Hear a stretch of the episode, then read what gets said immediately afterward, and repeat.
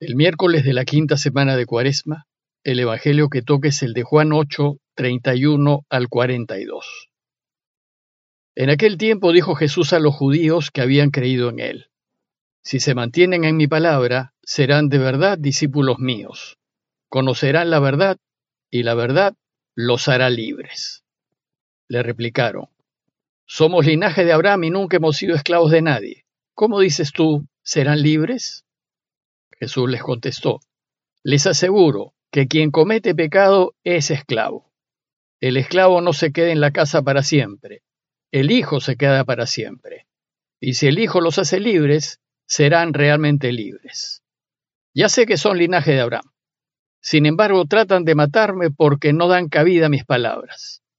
Yo hablo de lo que he visto junto a mi padre, pero ustedes hacen lo que le han oído a su padre. Ellos replicaron, Nuestro padre es Abraham. Jesús les dijo, Si fuesen hijos de Abraham, harían lo que hizo Abraham. Sin embargo, tratan de matarme a mí, que les he hablado de la verdad que escuché de Dios. Y eso no lo hizo Abraham. Ustedes hacen lo que hace su padre.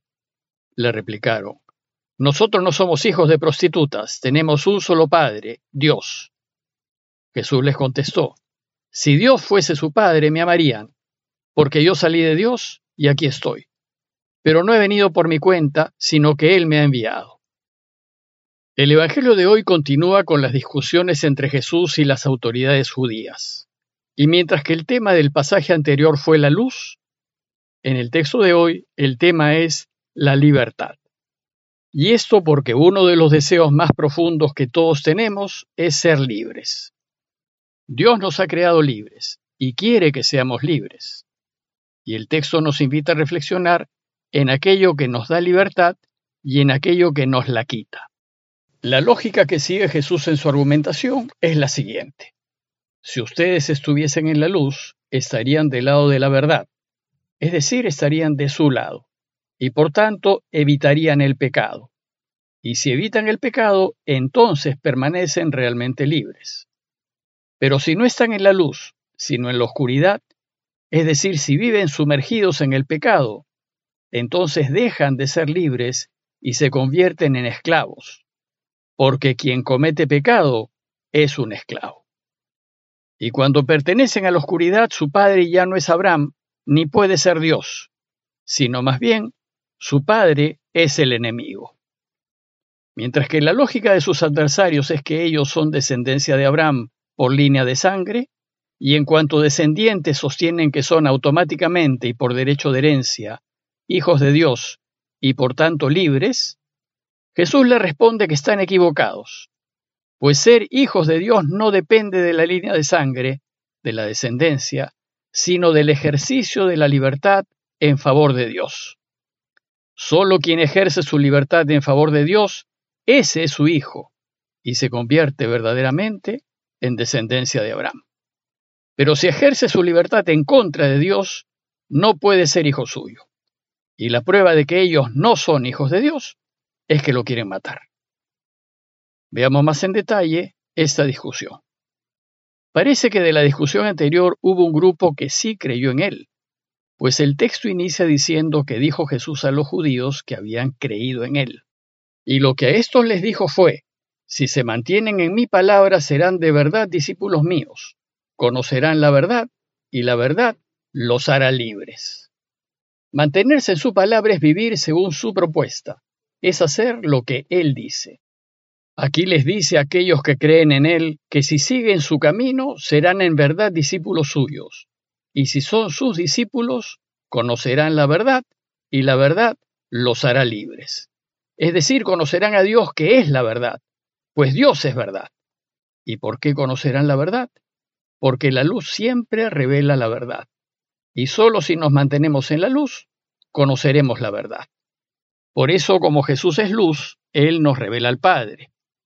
Luego, si queremos conocer la verdad, es decir, conocer al Padre, Debemos ser discípulos de Jesús y seremos discípulos suyos cuando vivamos en la verdad. Bueno, pues este grupo que sí había creído en él debe caminar en la luz, debe mantenerse en su palabra, deben ser veraces, rectos, justos, solidarios, generosos y compasivos. y vivir en la luz es no tener nada que esconder ni nada que ocultar.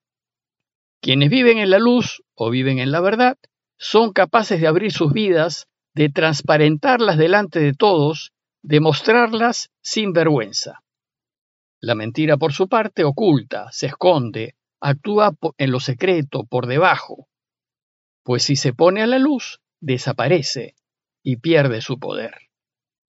¿Y por qué aquel que vive en la luz y en la verdad es realmente libre? Porque al ser su vida un libro abierto, sin doble vida y sin nada que esconder, nada hay que pueda ser usado en su contra.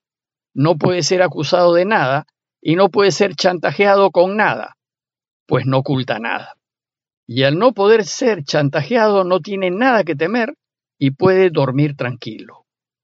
El hombre veraz es un hombre inchantajeable, y eso lo hace realmente libre.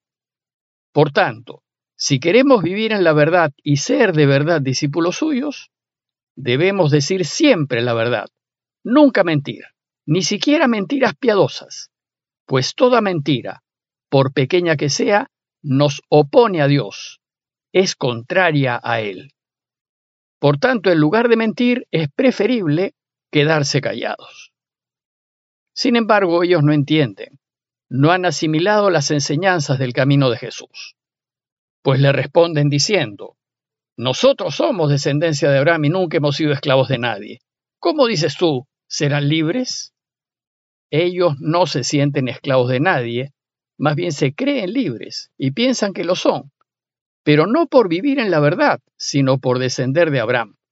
Y aquí está el problema, y su consecuente falta de entendimiento. La libertad no se hereda, no es un estatus o privilegio, no se compra ni se vende. La libertad es principio y resultado de decidir vivir a la luz de Dios.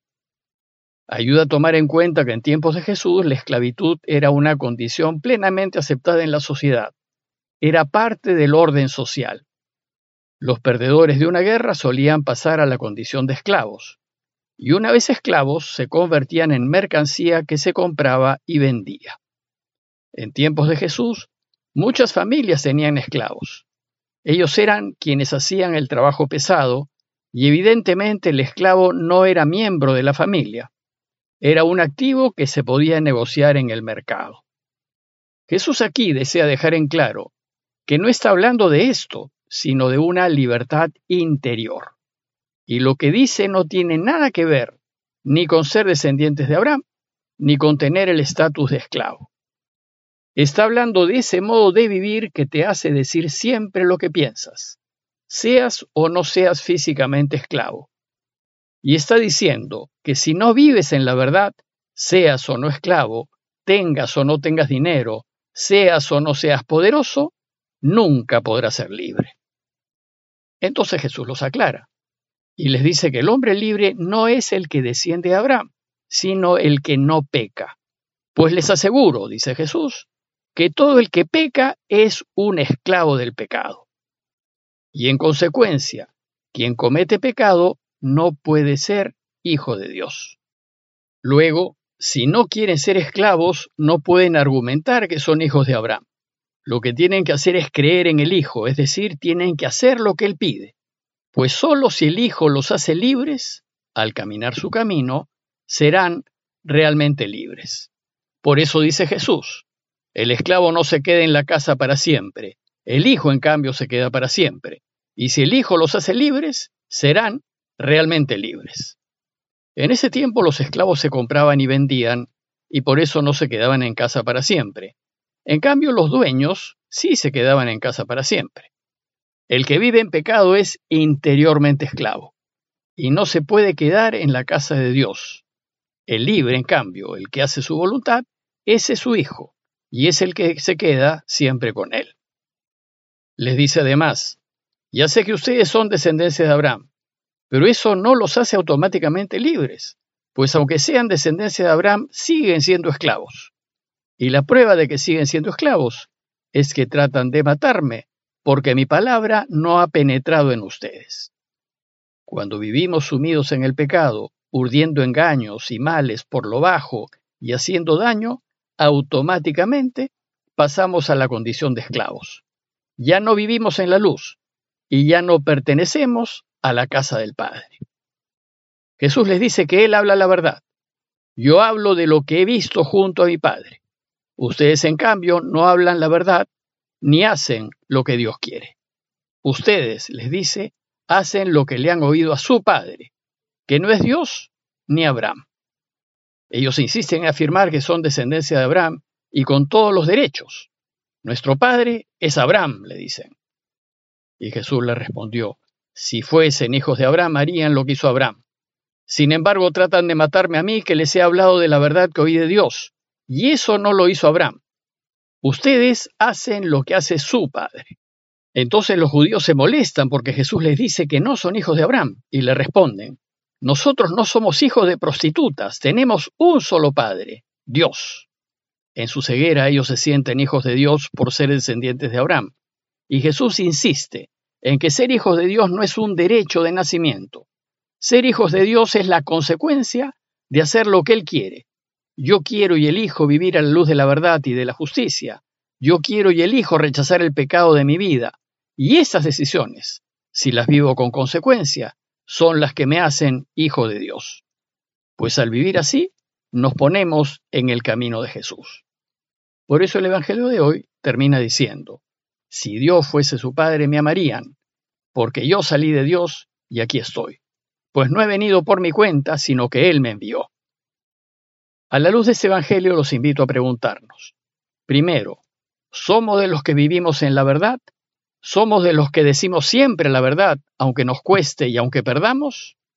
Y segundo, ¿estamos dispuestos a rechazar el pecado en todas sus formas y a vivir siempre a la luz de la verdad y de la justicia, como lo propone Jesús? Pidámosle a Dios que nos haga verdaderos discípulos de Él para que cuando le digamos Padre nuestro, lo hagamos sabiendo que somos verdaderamente hijos suyos. Parroquia de Fátima, Miraflores, Lima.